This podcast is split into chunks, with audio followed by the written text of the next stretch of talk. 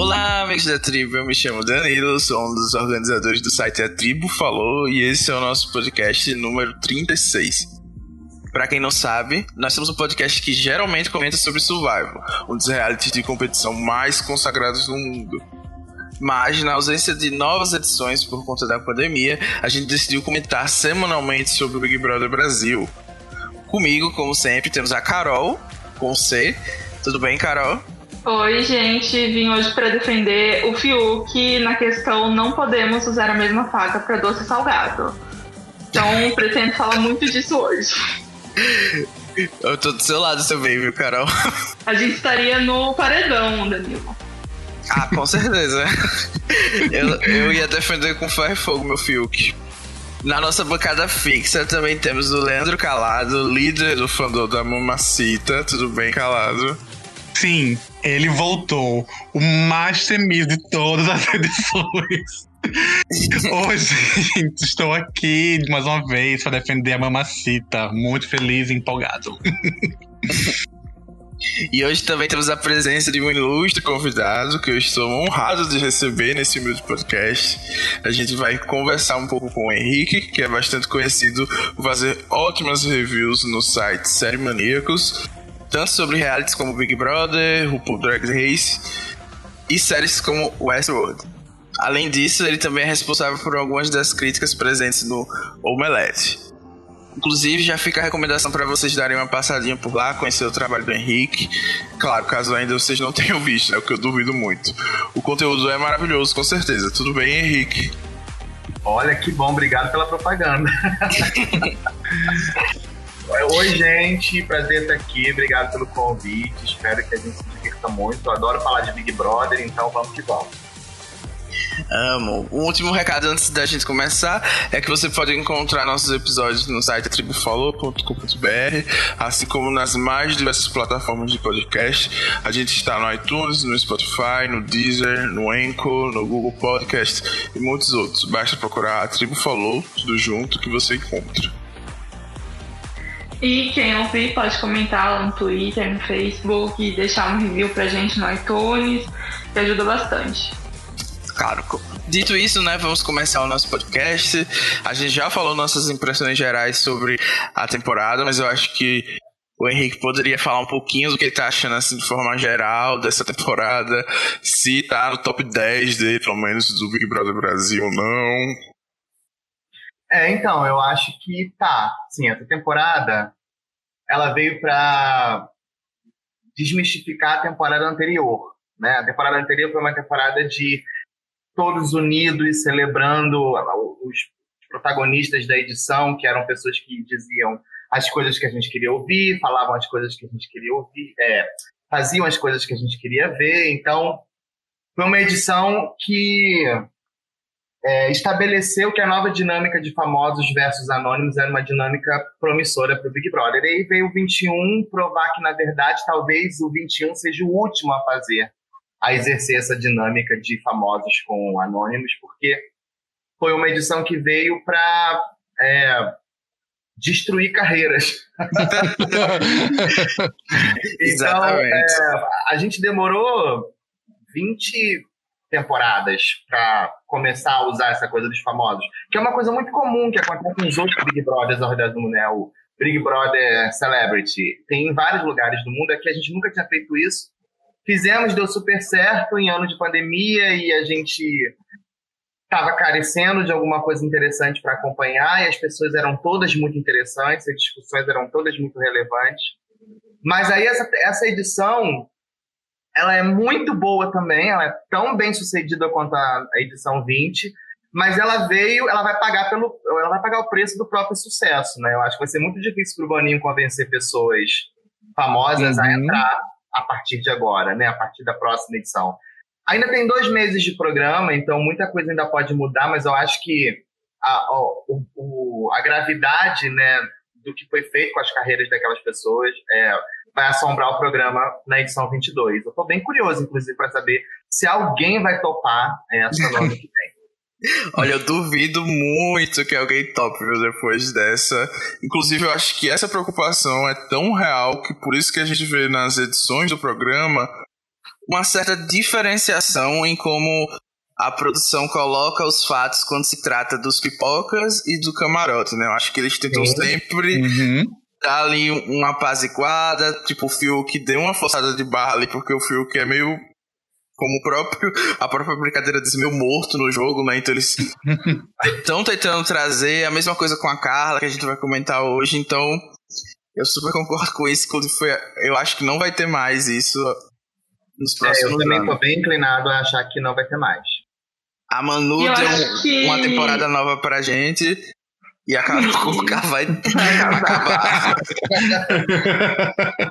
Eu acho que, além da edição, uma coisa que a gente já pode entrar no assunto da semana é a questão da tal da psicóloga, né? Que eu acho que está sendo muito discutido. Quem que é a psicóloga? Os famosos estão recebendo ajuda, não estão recebendo ajuda até que ponto assim as pessoas pedem para o Thiago influenciar, falar alguma coisa e depois reclamam também quando ele fala demais. E eu acho que isso foi um grande tema da semana, né? A começar pela prova do líder, quando a Carol ganhou e a internet encheu de teoria da conspiração. Olha, eu acompanhei todos os Big Brothers, até os muito ruins. E é, eu tenho várias lembranças deles falando da psicóloga. Né? Não deve ter sido a mesma psicóloga esse tempo todo, porque são muitas edições. São 19, são 19 anos, na verdade. Teve duas edições num ano só, que foi a primeira e a segunda. Mas eu me lembro da Fanny, na, quando ela voltou, da Fanny, Fanny, não sei como é que fala. Quando ela voltou, ela participou do set, depois ela voltou uns anos depois, quando eles fizeram ex-BBBs lá dentro. E aí ela reclamando dos, do, do, dos remédios de ansiedade dela que a produção não dava. E aí eu me lembro disso, ela reclamando, ela pedindo, ela muito mal e querendo, e, e a produção resistiu, resistiu, resistiu até o último minuto para dar os remédios para ela. E me lembro da Ana Paula também reclamando que a falando da psicóloga, dizendo que ela não confiava naquela velha. é. E a Fanny chegou até a processar, né? A Fanny processou a Globo por causa disso. Eu não sei o que é que deu o processo, mas ela entrou com uma ação judicial aí é, por causa que não estava dando os remédios para ela durante a segunda é. temporada, né? Então foi bem sério mesmo. A Ana Paula teve um surto de afta. Ela, a boca dela ficou cheia de aftas. Naquele uhum. bem, bem no auge, assim, de toda Sim, a casa contra ela. E, e ela teve isso e ela pedia ajuda e eles não davam. Eles queriam ela no, no limite, né? No limite. Uhum. Sim, e nesse assunto de remédios, uma coisa que não foi comentada foi que a Carol, tudo bem que a gente não pode acreditar em muita coisa que sai dali, né? Mas a Carol reclamou que não estava recebendo os remédios. É, durante aquele dia mesmo que teve a briga com a Carla, eu estava acompanhando ao vivo e eu vi ela comentando sobre isso. De que nem ela, ela não tinha recebido os remédios, e aí depois que o Lucas desistiu, ela recebeu os remédios, ela pegou o remédio, mostrou, falou com o Projota. Então, é uma coisa que está presente desde o começo mesmo. Eles tentarem levar os participantes ali até o limite, né? E agora a gente. Uhum. Ajuda tem, eles têm, eles têm, mas eles não têm quando eles querem, é quando a produção acha que deve. Isso. E como essa edição começou bem explosiva, pra dizer o de menos, eles agora têm até dia marcado com a psicóloga toda semana, né? Então é, é algo que realmente. De novo, assim. E assim, falando do tema da manipulação mesmo, muita gente começou achando maravilhoso que semana não teria é, bate-volta, ia ter contragolpe, era uma manipulação que tava todo mundo agradecendo porque levava a crer Garantia os vilões, né? É, é. Daí chegou a prova, todo mundo comemorando a Sarah, o winner, e a Carol veio e pegou a coroa da liderança, salvou total dessa semana. Talvez ela pudesse ter sido o Nego né? Tá aí com a maior uhum. rejeição. E aí ficou aquele clima, muita gente falando que a prova, de novo, foi manipulada, queriam anular a prova porque não teve 15 rodadas. Eu queria saber o que vocês acham, que a produção manipulou ou não. O Boninho mesmo comentou que queria a Carol fora da casa. É, eu sou uma pessoa assim que eu eu acho que a produção assim, ela manipula manipula de algumas outras formas, por exemplo, né? Porque por exemplo, eles fazem milhões de testes com psicólogas antes e tal. Então, assim, as cores da prova do líder, as palavras da prova do líder, eu acho que não são coincidência. Eu acho que eles meio que já imaginam, assim, a tendência que certas pessoas podem vencer ou não. Mas eu não imagino, eu quero não acreditar de que existe uma conversa dizendo, ó, oh, você vai ter que escolher a palavra otimismo. Eu acho que, entendeu? Eu não acredito nisso, de verdade. É, eu também não. Eu, para mim existe a, a, manipulação do mal, eu não acredito. Eu chamo manipulação do mal porque é aquela manipulação de ah, alterou o resultado, é, pro fulano sair ou pro fulano ficar, ou disse pro outro o que, que ia acontecer na prova. Eu não acredito nisso, porque na verdade eles não precisam disso. Né? Eles não precisam hum. desse tipo de coisa. O jogo anda sozinho, o programa vai sozinho, eles não precisam interferir nesse sentido. Agora, a manipulação do bem é essa: é você ter os, os, participantes estudados e saber o que, que um ou outro pode escolher, qual número um ou outro pode escolher. Isso é perfeitamente viável e perfeitamente legítimo no reality show. E eu acho que é uma manipulação do bem. É, no caso da Carol, é possível que eles tenham estudado ela psicologicamente, a psique, as escolhas, as preferências e tenham apostado numa possibilidade. Mas ele sempre, ele sempre tem que lidar com a possibilidade do. Ele sempre tem com a possibilidade de não acertarem. É possível. É possível que na hora a pessoa tome outras decisões que não aquela que ela tomaria normalmente na vida. Eu me lembro que no 5 eles precisavam que o, que o Gian ganhasse o líder. E aí o Gian, eles fizeram uma prova de conhecimentos de novela. Que não fosse que o Jean sabia mais do que qualquer pessoa lá né? Então, e aí eles conseguiram que o Jean fosse o, o líder e indicasse o Rogério, o Rogério saiu. Então, esse tipo de manipulação é totalmente do bem, é totalmente perdoável. Eu nem chamo de manipulação, sabe? Eu acho que é uma condução da, da, do jogo.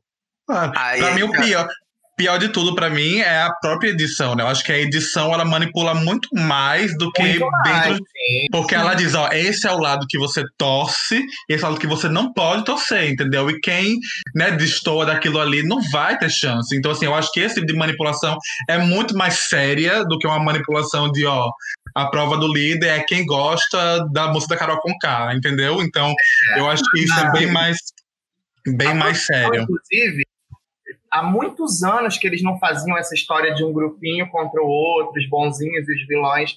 Fizeram isso muitas vezes no passado, uhum. muitas vezes. E eles há muito tempo não faziam mais isso. Mas eles assumiram de novo essa posição agora, porque nunca foi tão descarada a posição de vilanismo, né, entre aspas, entre as pessoas que estão lá dentro, como Carol, Projota, Nego Di, Lumena. É uma, é uma posição tão claramente é, tão claramente antagonista com relação aos outros, que eles, pela primeira vez depois de muito tempo, voltaram a fazer uma edição onde eles se colocam né, ao lado de alguém contra alguém. Mas começaram a voltar atrás também, porque a edição de quarta-feira de ontem foi tipo toda para livrar a barra da Carol.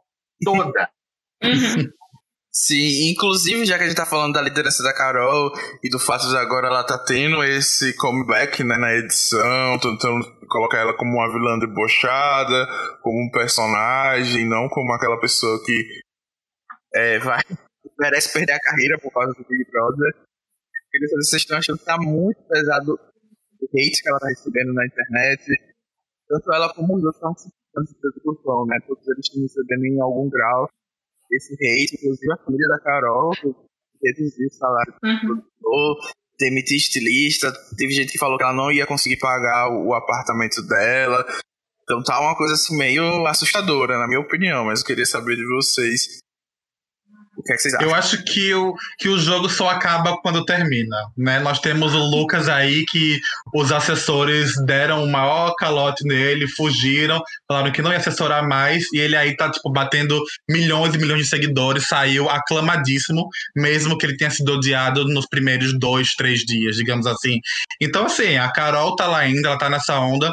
Eu acabei de ver aqui, tô com o meu celular aberto, e tem assim, mostrando assim, gráficos de que ela nunca teve tanto streaming na música dela como agora, entendeu? Então, será que vai realmente cancelar a carreira dela? Será que as pessoas não estão assim querendo tá do lado assim da moral, mas no fim das contas todo mundo vai acabar esquecendo. É só ver o Nego Di saiu, a quantidade de seguidores dele começou a crescer, Aumentou. sabe, num instante assim. Então, eu acho que as pessoas elas querem ter esse juízo de valor, mas que na real tá todo mundo se divertindo com o jeito dela de conduzir o programa.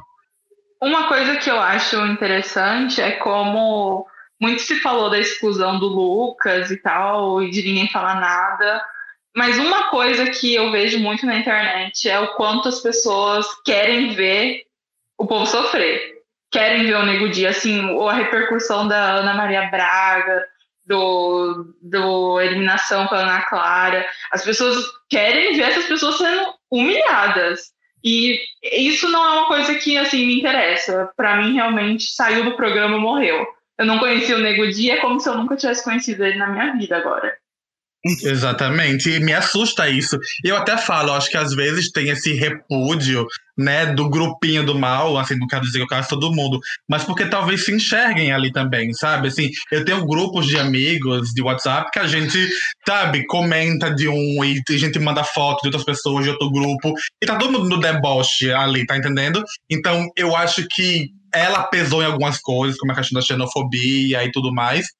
Mas, no fim das contas, tem muita gente que faz coisa pior e tá querendo pagar de defensor do, da, da, moral dos bons costumes. Então, isso eu acho que não tá colando. E como a Carol falou, o Céu do BBB morreu, entendeu? Tipo assim, se eu não curto o trabalho, eu acho que eu não sigo um ex-BBB. Acho que até o meio que eu sigo. Então, assim, não tenho interesse em que a pessoa tá fazendo sucesso ou fracassando. Para mim, não acrescenta nada na minha vida. Eu Sim. acho que existe um, eu acho que existe um, um dado importante aí. É, os BBBs que cometeram infrações há muitos anos atrás, quando a internet ainda não era tudo que ela é hoje em dia, foi mais fácil para eles serem esquecidos. É, uhum. Mas toda vez que o programa for trazido à tona ou toda vez que a Carol for dar uma entrevista pelos próximos, sei lá, 5, 6 anos da vida dela, ela vai ter que lidar com o que aconteceu.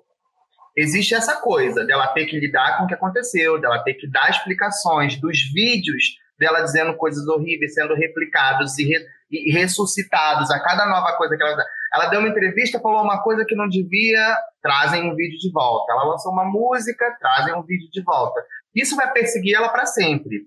Agora, como as pessoas vão lidar com a saída dela, depende muito de quanto tempo ela ainda vai ficar lá dentro. Porque se a Carol conseguir permanecer mais 20 dias, um mês no programa, eu dou como certa a possibilidade de que ela vire o jogo e que ela já não tenha mais a mesma rejeição que ela tem agora. É, é muito possível que isso aconteça. Agora, que, Mas... quem vai sair de lá e que realmente vai pagar um preço muito alto para mim, é a Lumena.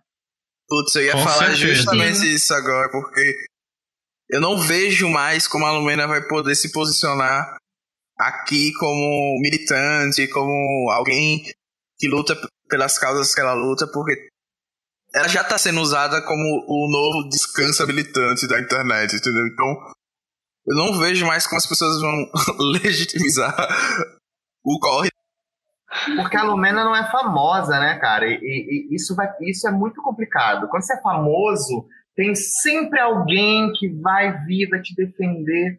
Agora, a Lumena não é famosa, então vai ser muito difícil para ela. Muito difícil. E não tem o recurso. Eu acho que também. a Carol, a Carol tem até a questão de que você falou que ela pode limpar a barra dela depois, mas eu até acho que talvez se ela sair agora e as pessoas se mostrarem podres lá dentro sem ela, isso talvez até alivie a barra dela, porque no momento o pessoal sai e joga tudo nas costas dela, né? Porque eu não tava vendo a Carol, porque a Carol manipulou. E talvez a Carol saindo e o Projota, por exemplo, mostrando como que ele é, e a Lumena, e o Arthur, e tal, talvez isso também dê para aliviar a barra dela. Então eu acho que ela vai conseguir se reerguer sim. Eu tava falando mais no sentido das pessoas gostarem de ver assim, nossa, vamos ver ela reagindo a ter perdido seguidor, sabe? Ela vai, na verdade, ser muito constrangida quando sair. Eu acho que elas Sim. vão constrangê-la muitas vezes. E eu acho que, ela, que é justo que ela seja constrangida. Porque ela fez é, ela disse coisas muito horríveis e, em, embora a gente saiba que né, o Big Brother é um microcosmo da vida, da sociedade, mas ao mesmo tempo, promove, ela, ela e Lumena, especificamente ela e Lumena, promovem um retrocesso, é, um retrocesso de conceito de várias coisas. Então, elas passam a ser usadas como defesa, elas passam a ser usadas como escudo para quem, não, quem não quer aceitar um argumento, para quem não quer ouvir um ponto de militância importante. Isso, isso é uma coisa que elas têm que pagar por isso. Eu acho, pessoalmente, que elas precisam ser constrangidas e elas precisam se posicionar a esse respeito e elas precisam ver e entender tudo que elas falaram. Porque é, mais do que o meu prazer de ver ela né, sendo, sendo rechaçada, e eu terei esse prazer, na verdade, é, eu quero que elas entendam a gravidade disso. Eu quero que Lumena saia e compreenda que o que ela fez foi pegar toda a palavra militância que ela representava e que já vinha sendo tão ridicularizado pela direita e por toda aquela questão do governo Bolsonaro, uma palavra que já vinha sendo pejorativada há muito tempo, ela pegou e jogou ao cubo isso, e transformou numa piada maior ainda. E tem gente séria que está tentando convencer os outros de que é uma palavra importante. Então, ela tem que pagar por isso. Concordo. E é até, eu vi até um vídeo esses dias que viralizou aí a questão da representatividade versus a representação, né? Porque, tipo, é como se a Lumena, por ser chata e, né, e meio que diminuir a força dos movimentos sociais, as pessoas querem dizer que todas as pessoas da militância são a Lumena, entendeu? E não é assim, você não, não pode re reduzir uma luta inteira a uma pessoa, entendeu? Então, assim, é triste porque vai, eu, como muita gente falou, próxima campanha política vão ter vídeos de pessoas falando, usando a Lumena, né? Tem músicas aí que já estão sendo feitas, né, em cima da Lumena, mas a luta continua, né? E eu espero que elas, né, saiam e vejam, né, e assumam, eu tô errada, eu puxo para mim essa culpa, não para militância, entendeu? Uhum. E o Henrique falou uma coisa tem... importante sobre os Deixa eu falar uma coisinha, Danilo. Pode falar. Não, é que eu acho que tem outra questão, que é a questão da expectativa, pra gente não perder muito esse assunto, porque as pessoas tinham muita expectativa sobre a Carol, sobre a Lumena, sobre o Projota, e aí, além deles serem usados agora pela direita, ainda tem toda a questão de diminuir o movimento da esquerda. E é uma coisa que eu não vejo, por exemplo, com a Sara.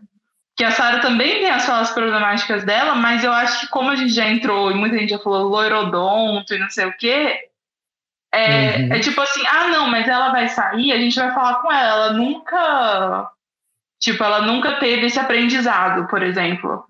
Enquanto a Carol e a Lumena, cada coisa que elas falam é tipo assim, caramba, a gente esperava tanto de vocês. Sim, tem razão, tem razão. A gente já esperava da Carol e da Lumena esclarecimento, que elas fossem esclarecidas sobre isso, né? Uhum. E até a própria postura delas contribuiu para isso. Elas colocaram como pessoas. É muito complicado, porque você olha para Paula, que ganhou ano passado, e a Paula, você via que ela era uma pessoa que não tinha preparo nenhum para nada. A Paula era completamente perdida, ela não tinha nenhum posicionamento sobre coisa nenhuma, porque ela, ela literalmente não era programada para pensar a respeito das coisas. Agora, você vê certas coisas saindo da boca de Lumena e é muito, é muito desnorteante, porque são pessoas que supostamente entraram ali para me dizer coisas importantes, né? E isso vem na teoria né, da conspiração de que a Globo colocou elas no BBB justamente para ridicularizar a militância, né? Tem esse rumor.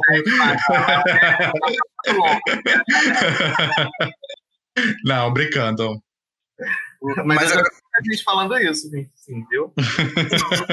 sim, eu vi muita gente falando isso, mas saiu até uma matéria da Piauí falando que a Almena na cadeira elétrica ela não era essa pessoa que é, verdade, eu li. transborda arrogância ou fala da militância e tal. Então, eu acho que ela entrou justamente porque, apesar de militante, tinha um perfil interessante. Então, inclusive, essa matéria foi bem interessante para falar de várias coisas, então, quem quiser dar uma olhada. Mas eu gostaria de retomar num ponto que o Henrique colocou aqui, que os artistas né, do camarote, eles têm todo um apoio, né? E uma coisa que veio aparecendo aqui nas redes sociais que a Carla Dias a Carlinha namora do Brasil, tá tendo todo um apoio assim. A gente tem visto alguns artistas até mostrando os brindes que receberam da, da Carla e eu acho que esse é um assunto interessante pra gente tocar, porque no ano passado, na última edição, a Rafa Kalimann, as pessoas falavam que ela tinha comprado os Instagrams de fofoca. E os Instagrams de fofocas têm um peso muito grande, né, agora. Na, uhum. Como as pessoas veem as notícias e tudo mais. E, e eu acho, na minha opinião pessoal, que a Rafa conseguiu aquele segundo lugar justamente por causa do apoio desses Instagrams. E eu acho que a Carla vai vir nessa posição de artista com essa base de pessoas e pessoalmente já tá me irritando, porque é uma forçação de barra gigantesca. Pessoas falando coisas que nem existiam só para defender a Carla. E eu já queria vocês falassem um pouquinho sobre, sobre a Carlinha. Eu vou pedir licença para falar sobre isso, porque eu tô assim, irritadíssimo com o que tem acontecido é, no Twitter, né? Assim, eu, a, eu, eu, o que eu não suporto é a questão de subestimar a inteligência do público. Isso é uma coisa que eu não respeito. Então, assim, tem é, a questão do, do pessoal do Twitter, da própria Carla Dias, postar uma notícia falsa, né? Um diálogo que nunca aconteceu, depois apagar e dizer ah, me falaram que era falso. Então, hoje em dia as pessoas nem percebem, é, postam mentira que não dá nem para saber o que é verdade o que é mentira. Mas para mim isso é caso pensado, porque você sabe que Instagram de fofoca basta um print, eles postam e no final colocam lá. O que é que vocês acham? Tá entendendo? Para poder tirar a culpa deles. E isso se repassa na internet inteira. Então, para desfazer essa mentira, né? Que no caso foi uma conversa sobre sobre por que ela teria dado banana pro Gil, sei lá, no queridômetro, do rostinho feliz, não sei o que foi. Que ela. Porque disse que pro Gil tava muito próximo da Carol e da Lumena, que ele tinha que acordar no jogo. Do Isso para mim. Do grupão, é. Isso para mim, tipo assim, é feito de caso pensado. E a prova que é mais feita de caso pensado é que eu já falei no meu Twitter, falo sempre. Observem o movimento das arrobas verificadas de que elas uma posta e todas começam a repostar a mesma coisa, sem citar tweet, sem nada, sempre da mesma forma. Então, isso para mim é subestimar a inteligência do público, é querer dizer assim, vocês vão gostar dessa pessoa, Sim, mas para isso vocês vão ter que desgostar dessa pessoa aqui, mesmo que seja mentira, vocês vão desgostar porque ela ameaça o meu participante a perder o prêmio. Então, eu acho isso assim bizarro e eu espero que isso se volte contra a Carla Dias de uma maneira que ela não tenha como recuperar no jogo e não consiga vencer. Porque a carreira dela não deseja nada de mal, mas no jogo, para mim, esse tipo de jogo não merece ser premiado. Não, colocaram até a Suzana Vieira né, na edição pra, pra defender a Carla. Então, não, às vezes não, não parece muito justo, né, essa, essa disputa. É. é... Eu acho. Falem. Pode falar, pode falar. Não, eu acho que a questão pra mim é que assim, eu sou tão fácil, sabe? Tipo, eu não preciso de nada disso pra gostar da Carla. Tipo, eu gosto do Jardim, acho que todo mundo sabe disso, essa altura. Então, tipo, eu consigo gostar dela com a Camila, com o João, a briguinha que teve no jardim essa semana por causa da Thaís, não tá em nenhum pódio. Então, assim, eu realmente eu não sigo essas, essas arrobas mais famosinhas, então eu não vejo tanto, eu vejo mais o que o próprio Léo posta. Mas, sei lá, eu acho que faz sentido. Só que eu acho que, apesar de tudo, ela precisa compensar lá dentro. Então não é porque eu gosto dela que o público tá gostando. Eu acho que muita gente simpatiza. Mas eu acho que ela não tem poder assim de mobilização para ganhar do tanto do G3 quanto de algumas pessoas ali que tem mais seguidores. É, o, o negócio que me incomoda, e, e, é muito disso que você falou, dela ter que compensar lá dentro, é que o jogo para fazer a Carla ganhar não é tanto exaltar as qualidades que ela apresenta lá dentro, que são bastante variadas e, e atinge vários públicos, de fato, né? Até com o casal com Arthur agora. Mas é mais um jogo de pegar a falha dos outros para que, por tabela, ela suba, entendeu? Tipo, ah, agora a bola da vez é, é ver as aproximações que o Gil faz com o Meno, com o Carol, para ver se mina um pouco da torcida que ele tinha. E aí, conforme for passando o jogo, o próximo favorito, esses Instagrams de fofoca que estão do lado da Carla, ou os, os, as arrobas verificadas vão fazer o mesmo com quem for esse favorito. Então, é, é esse jogo que, que me, me perturba um pouco, sabe? De ter essas pessoas que ficam tentando minar o tempo todo, mas isso é comum, né, em Big Brother, então não tem nem muito o que falar sobre. É, hum. Eu gosto da Carla. É, e assim, para mim, jogo em reality, show, ele é válido em quase todas as vertentes. A questão é, quando você jogar, isso vai tirar o seu likability? Porque likability é importante. As pessoas têm que continuar gostando de você, mesmo que você ferre o outro. Então, se você conseguir construir a sua estratégia de minar o coleguinha, mas conseguir se manter como uma pessoa gostável, eu admiro, mesmo que eu goste do coleguinha que você está ferrando, porque na verdade funciona assim. Você tem que acabar com a torcida dos outros se você quiser vencer. Então, é, se a Carla faz isso, mas ela conseguir, mas ela continuar sendo gostável ou gostada aqui fora, ela vai estar tá fazendo o jogo perfeito. E eu admiro isso dentro de um reality show, uhum. porque é, é mais ou menos o que é mais ou menos como eu interpreto o jogo da Sandra no Survivor, que é você conseguir ferrar com todo mundo e mesmo assim ninguém votar em você, sabe? Então eu acho isso muito válido dentro de um reality show. A questão é que parece que quando as pessoas vão julgar e avaliar o Big Brother, elas deixam a questão moral acima de tudo. Então tem sempre aquela coisa que eles lá também um pouco reproduzem, né? Ah, combinar voto tá errado. Não, não tá errado. Ah, mentir pro coleguinha tá errado. Não, não tá errado. Nada disso tá errado. Ah, ser falso com o coleguinha tá errado. Não, dentro do universo do, de um reality show, seja ele Survivor, Big Brother, Drag Race, o que for, mentir pro coleguinha é válido. A questão é, quando você vai mentir pro coleguinha, o que, que vão achar de você aqui fora? Se fosse igual Survivor ou Big Brother americano ou britânico, eu não sei, em que o, a, a, o povo não vota para sair ninguém tá ligando para isso lá dentro, sabe? Ninguém ia estar tá ligando para uhum. isso. Mas é porque a gente vota, então a nossa, o nosso julgamento moral pesa para eles. Então, assim, a minha relação com a Carla, a forma como eu vejo a Carla, não muda por causa dessas estratégias dela. Me aborrece mais na Carla a forma como ela emocionaliza tudo que acontece com ela. Então, ela tem sempre que chorar, ela tem sempre que fazer um drama, isso vai dar DT para ela, óbvio. Mas quando acontece com uma, uma frequência muito grande, fica parecendo que não é real. Então, para mim, se ela conseguir equalizar a forma como ela mina os outros jogadores, mas a forma como ela continua sendo gostável aqui fora, se ela fizer isso para mim, vai estar tá super de boa, viu? Vou admirar, inclusive. É, mas eu acho que tem a questão também de querer se aproximar do G3, né? Que eu acho que é um movimento que está acontecendo com a maioria das, dos ADMs, do Centrão, de certa forma até do, dos vilões, assim, de todo mundo está tentando falar que o seu o seu amigo ali é amigo do G3 e por isso ele deve ser adorado, né? E eu acho que a Carla, os administradores dela tentaram muito isso. Uma coisa que eu queria pontuar só é que, assim, o que me irrita na, na Carla é muito mais coisas externas do que interna. Interna eu tenho problemas com ela também, mas o que eu não consigo entender é você. É esse jogo que as pessoas que. problemas com ela. Hã? Mas, mas então, você tem vários problemas com ela. Mas, mas, como que ela. Mas o que o que está acontecendo aqui fora não é exatamente ela que está fazendo, né?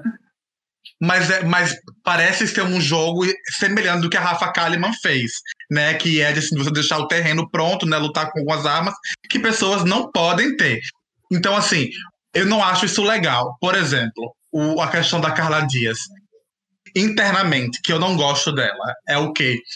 Eu concordo muito com, com a Camila e com o João, quando eles falam para ela, mas por que você quer essa aprovação da da Lumena. Pra que você quer isso? Entendeu? Então ela fica chateada se a Lumena não dá parabéns para ela que ela venceu a prova. Ela fica chateada se a pessoa comeu o bolo dela e não disse que tava gostoso. Então, assim, é esse tipo de ceninha, como você pontuou, que eu, assim, não é o tipo de jogo que eu quero assistir. E aqui fora, o que eu acho errado é querer vender essa ideia de que Carla Dias é um membro do G4.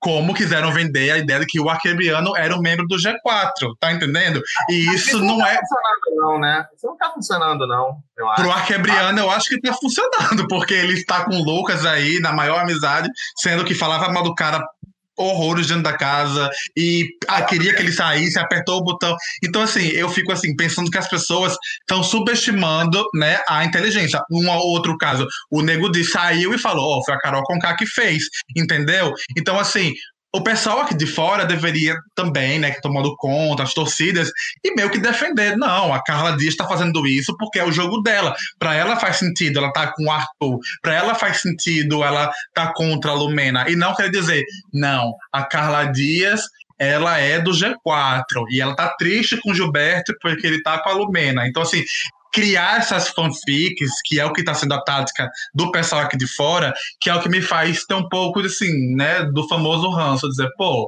entendeu? Tipo assim, como é que eu vou torcer para uma pessoa e me juntar com esse grupo de gente que está inventando a realidade? Depois vão falar da mamacita, que cria as realidades dela aí no programa, entendeu? Então, assim, não consigo entender. Vai depender é. muito de como ela vai, de como ela vai se comportar, né, daqui para frente. É, ela teve um período muito próximo da Carol, da Lumena, daquele pessoal lá.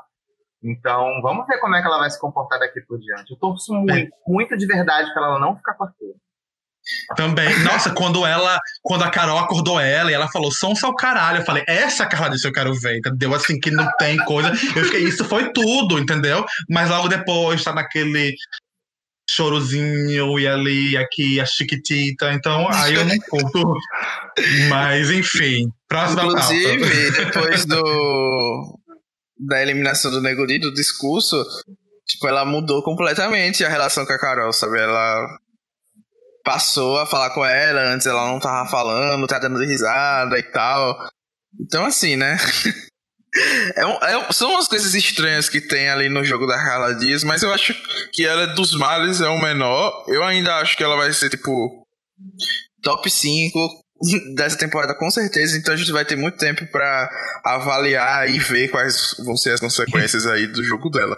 E mudando de assunto, né, como o Léo falou de pauta completamente, a gente tem que falar um pouquinho do anjo do Caio, porque Sinceramente.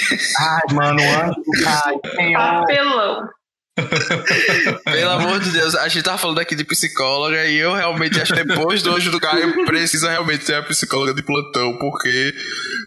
Nossa senhora, tava uma coisa tão legal, todo mundo tava esperando por esse anjo do Caio lá dentro da casa, fora da casa, algumas pessoas, para ver que ele só falava dessa mulher dele, dessa família dele, para ver o vídeo. E quando vem o vídeo, o homem surtou completamente. E aí vieram mil teorias aqui fora de que ele tinha uma, dado chifre na mulher, de que ele tinha uma segunda família, de que eles combinaram é, informações e que aí sai o vídeo depois. Combinaram, viu? Combinaram. É, Aquele vídeo ali tava com sinais, com certeza. O, o, o, vídeo inteiro dela tava com coisa combinada, assim. eu, eu, a parte mais engraçada do vídeo, pra quem não viu, depois de dar uma procurada pra mim, são as teorias falando que a, a, a mulher falando que a filha dele falou pai, pai, pai, era 3 milhões de seguidores no Instagram. eu amo demais essa teoria, porque, putz, bicho, eu nunca ia pensar numa coisa dessa. E o Boninho também confirmou, né, assim, no Instagram, falou que realmente cortaram porque estava cheio de informações, mas aí eu trago um ponto de discussão aqui, ou como é, diria a Lumena, é, fazer uma divergência, porque no vídeo do Rodolfo teve uma clara, uma claríssima é, informação ali para eles, né? Que o, a família do Rodolfo falou sobre é, o Caio cuidar dele. Então ficou muito claro que é, a família aprovava essa relação deles e óbvio que a família do Rodolfo vai querer o que é melhor para ele, né? Então eu, eu me pergunto se não tem ali uma, um pouco de privilégio, porque o Rodolfo é alguém do camarote, talvez, ou por algum outro motivo, enquanto que o, Caio, o vídeo da, da, da mulher do Caio, inclusive, termina do mesmo jeito que o vídeo da família do. É, do Rodolfo, né? Falando, ah, Bastião e Bastião. Meu Deus, que isso foi outro mico. É, cuida do, do Caim do, do milho, sei lá, do verde. Então, assim, se, se deram a oportunidade de passar uma informação para um, um, um, participante Do outro, eu acharia, também que tinha que passar alguma coisa, né? E não cortar e não deixar nem a mulher sorrir no vídeo pro outro surtar completamente. É, Por esse... mim não tinha nem vídeo da família, viu? Por mim não tinha vídeo da família mais. Por mim, Boninho entrava com o microfone depois do surto do Caio e falava assim: olha, é, por conta de suspeitas em relação ao vídeo do Caio, os vídeos da família estão proibidos. Agradeçam ao Caio. Por mim aconteceu isso. por mim também. Porque não foi o que aconteceu no Big Brother. Eu não lembro se foi no 10 ou no 13. Mas parou de ter família por causa do Eliezer. Não mostra mais a família pra eles é... por causa do Eliezer. Porque ele falou: eu combinei com minha família de que se eu tivesse sendo visto bem lá fora, que viesse com a camisa verde. Se eu fosse sair com a camisa vermelha. Ele falou isso, então depois disso nunca mais mostraram é, a família. Também, a pessoa também tem que ser imbecil para combinar uma coisa. Agora, o Eliezer, é, né?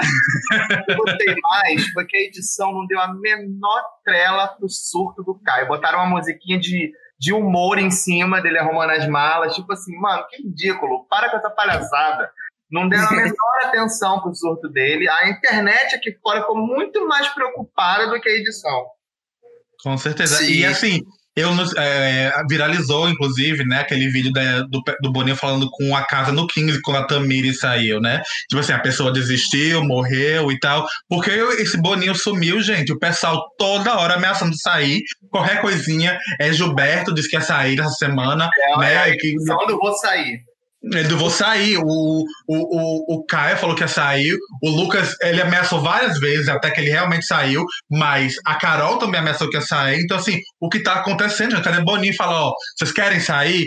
Beleza, vou abrir a porta amanhã por duas horas, a porta vai estar tá aberta. Quem quiser sair, saiu. Não perdeu o contrato, sabe? Você vai sair, não vai contrato. Tudo certo, vai ser bem-vindo na Globo. Mas se a próxima pessoa pedir para sair, vai ser assim, daquele esquema que vai ser esquecida total. Tá entendendo? É, não. Porque é, tá, tá bagunça. O Lucas foi o primeiro desistente a não virar um fantasma, né? Que os outros todos viraram fantasmas. Eles não são citados nem no site do programa. Tipo, é um. É, você é, apaga né? mesmo. Você, é, você é apagado. Desistir é uma, pra eles é uma coisa muito séria. Muito séria. Agora, foi o Lucas ter desistido que provocou isso, né? Aí o Lucas saiu, então agora todo mundo vai ficar nessa palhaçada. Eu, inclusive, nem acredito que Fiuk vai chegar até o final, por exemplo. É, Fiuk tem muito cara de desistente. Tem muito desistente, muito. Ah, eu vou discordar aí, porque eu acho que ele ganhou um pouco assim de brilho depois que ele voltou do paredão. Eu acho que ele ficou mais feliz. Eu acho que ele tava um pouco nessa noia e eu tô achando que ele tá mais presente, né, desde que ele voltou do paredão. Então talvez isso dê a ele essa empolgação para ele continuar mais. Mas realmente, como tava antes, eu também falava: o Fiuk vai desistir a qualquer momento. É, é como o pessoal fala, ele ganhou uma semana. É. Mas sobre o Caio, rapidinho, isso me incomodou também, porque eu sentia que ele estava fazendo showzinho para ter informação externa. Não porque ele queria sair, mas porque ele sabia que se ele pressionasse, alguém ia falar. E falar que tá tudo bem, alguma coisa do tipo. Eu também acho que o Boninho devia deixar as pessoas desistirem. e eu senti até um pouco que o Thiago meio que falou isso no jogo da Discord quando ele falou assim: quem nos colocar em primeiro já pede pra sair, tá? Que vocês ficam nessa daí de que vai querer sair, não sei o quê. Se não se colocar em primeiro, já pede pra sair, tá tudo bem, sem ressentimentos. E eu senti que foi uma forma dele tentar dizer para ele assim: ó, vocês não estão aqui por vocês e para ganhar, parem né, de, de graça, de falar que é difícil, não sei o quê, e desistam logo. É, eu não sei se eu vou ser do. desse, desse ponto de que a gente tem que deixar eles desistirem, porque se a gente for contar todo mundo que tentou desistir, eu acho que ia ter metade do programa atualmente. Porque no próprio dia do padrão, o Arthur estava querendo desistir, eu já até perdi o motivo de tão besta que era, né?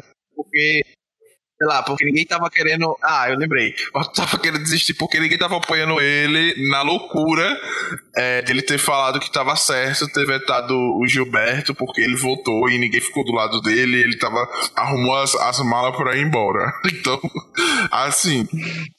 Os motivos são os mais perfeitos possíveis, né? E falando de paredão, a gente teve um paredão histórico nessa né, semana com a rejeição no Nego Di e antes disso ele tentou até dar uma manipulada, né? A gente viu que a liderança da Carol, apesar dela ser uma pessoa muito, ultimamente muito forte, o Nego teve bastante influência, né? Ele acabou, acabou a própria cola quando influenciou a Carol a botar a Sarah, né? Que a Sarah tava 100% fechada em chamar o Nego Di caso tivesse lá o contragolpe.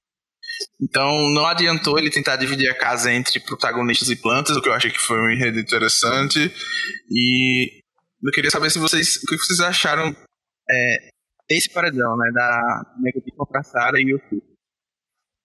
Eu achei foi pouco. porque, porque, porque o que aconteceu? O Gilberto, inclusive, estava explicando hoje a estratégia dele de querer plantar, de que ia ter esse esse bate-volta, né? Ele bate-volta não, esse contra-golpe. Contra-golpe. Ele estava explicando a estratégia dele que era assim, pra tentar salvar a Sarah. Tipo assim, se a Carol tá com o Nego de e vai ter o, o, o, o bate-volta, a Sara vai puxar o Nego Di. Você quer que o Nego Di vá ao paredão, entendeu? Era isso que eu tava tentando fazer. E eu achei pouco, porque por falta de aviso não foi, né? A Sara foi. É uma coisa assim que eu acho que o público não perdoa no Big Brother é quando subestimam, né? Então a Sara, ela meio que foi um pouco subestimada, né? Assim, pelo pessoal do camarote. O G3 inteiro, né? Sempre a Juliette. Ah, se a Juliette voltar do paredão, eu peço pra sair. O Projota falou. Então ela voltou, isso não aconteceu. O Gilberto agora né, é, o, é o foco deles. E a Sara também, né? Ela recebeu vários, não ganha, né? Por causa do jogo da discórdia. Então, eu achei muito pouco. Eu achei que foi um paredão que ele poderia ter se salvado, né? Os aliados dele poderiam ter sal, salvado ele, mas não fizeram. E 98%, né? é, é, é, eu acho, inclusive, que não vai ter mais uma rejeição assim, de, alta desse jeito. Assim, acho difícil. Concordo. é, se, se Carol fosse pro paredão semana que vem, talvez. Carol Lumena, talvez. Mas eu acho que quanto mais tempo passar, mais elas vão sendo né, dimensionadas pela edição e isso vai aliviando. 98%, eu, eu não consigo nem imaginar o que aconteceria comigo se eu saísse de lá. 98% do Brasil me odeia. Eu não consigo nem imaginar uma coisa dessa. É muito sério isso. É muito sério. É uma pressão muito grande e eu acho que com o tempo a tendência é que eles vão ao paredão juntos, né? Tipo, a Carol com a Lumena ou a Carol com o Projota. Isso vai fazer com que eles não tenham essa rejeição, pelo menos uhum. acima de 98%, né? Que tem que alinhar as estrelas para que alguém consiga isso. Então acho que é o único jeito de tipo, alguém superar esse percentual é tipo se cair Carol, Juliette e Sara. Aí eu acho que tem Sim, chance dela. É, aí eu acho que tem chance. Tem mas, esse, mas pra esse paredão acontecer é muito improvável agora, porque a Juliette já conseguiu se reintegrar com a casa, o pessoal tá tentando evitar a Sarah, que agora eles viram que ela tá com algum poder ou aprovação do público, então acho que realmente não vai ter. Esse recorde vai ser do Nego Dia até acabar o programa, porque eu não vejo mais ninguém passando 99% dos votos. Eu, eu acho, acho, que vai começar a ter mais sub. Ai, pode falar, Henrique. Eu acho que para sempre, eu acho que esse recorde é dele, né? Pra sempre. Sim. Sim, concordo. É, e eu acho assim, como é, só para acrescentar no que o, que o Danilo falou em relação aos próximos paredões, eu acho que tá rolando uma tendência, assim, dos dois grupos começarem a mirar no jardim, né? Eu acho que tá tendo essas conversas rolando uma rivalidade entre Thaís e Rodolfo, então acho que isso vai dar mais tempo, né, para esse pessoal que tá tão mal visto, né, ficar na casa e não for paredão com pessoas assim que estão no auge agora, né? Então, eu acho que vamos. A Pouca, né? A Pouca Sim. apareceu e eu acho que pode ter uma volta isso.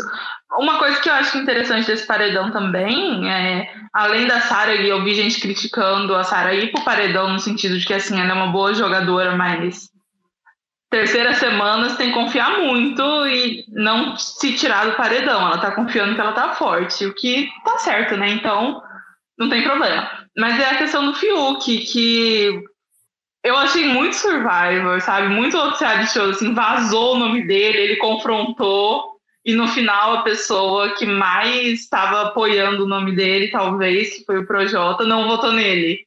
O Projota vai ter essa barra limpa pra sempre. Ele vai falar, mas não votei em você. você ficou jogando essa pra mim, mas eu não votei em você.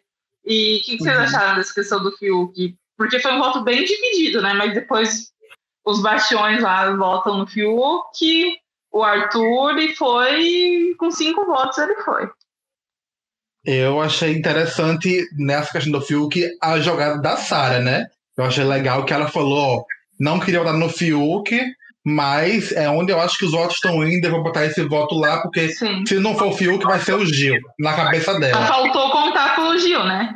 Admiro é, então. muito quem tem essa leitura de jogo, admiro muito. Toda vez que alguém entra no confessionário e fala assim, vou votar no fulano porque eu acho que todo mundo vai votar nele, nossa, eu falo isso aí, fulano, vai nessa, vai nessa. Exatamente. É, e aí a Sara, ela soube fazer isso, mas falta no Gil e na Juliette, né, entender como um grupo, né, porque eles querem ter os próprios enredos. E eu acho que é Cada isso que tá faltando no né? É. E eu acho que é isso que falta no G3, sabe? Essa noção de grupo, né? Porque um voto perdido ali, querendo ou não, três votos, o cara pode não com cinco. Vamos supor, três votos é muito, é, é mais da metade, né? Então. Mais que a Juliette, eu acho que o Gilberto é o que vai ter mais problema para entender isso. Porque ele tem, muito, tem muitas falas dele dizendo que combinar voto é uma coisa feia. Então acho que ele vai. Ele, acho que ele vai ser o que mais vai resistir a essa ideia. Mas olha, eu quero só dizer que é, eu gosto muito da Sara como jogadora. Impressionante como uhum. a Sara é sempre a primeira a falar aquilo que a gente. É como se ela estivesse assistindo o programa. É uma coisa impressionante. Incrível, incrível. Ela Sim, é ela muito, é muito confiante mesmo. também, né? Isso é um diferencial uhum. importante lá dentro, porque eles estão sempre em dúvida é, do que pode estar tá sendo visto pelo público. E a Sarah ela abraçou a narrativa desde o começo. E talvez tenha sido e sorte. Certo, né? Talvez tenha é. sido uma boa intuição, a gente não sabe exatamente, né, o, até que ponto isso é sorte, até que ponto isso é estratégia, até que ponto isso é boa leitura de jogo, mas como Porque vocês falaram... Aquela... Psicóloga.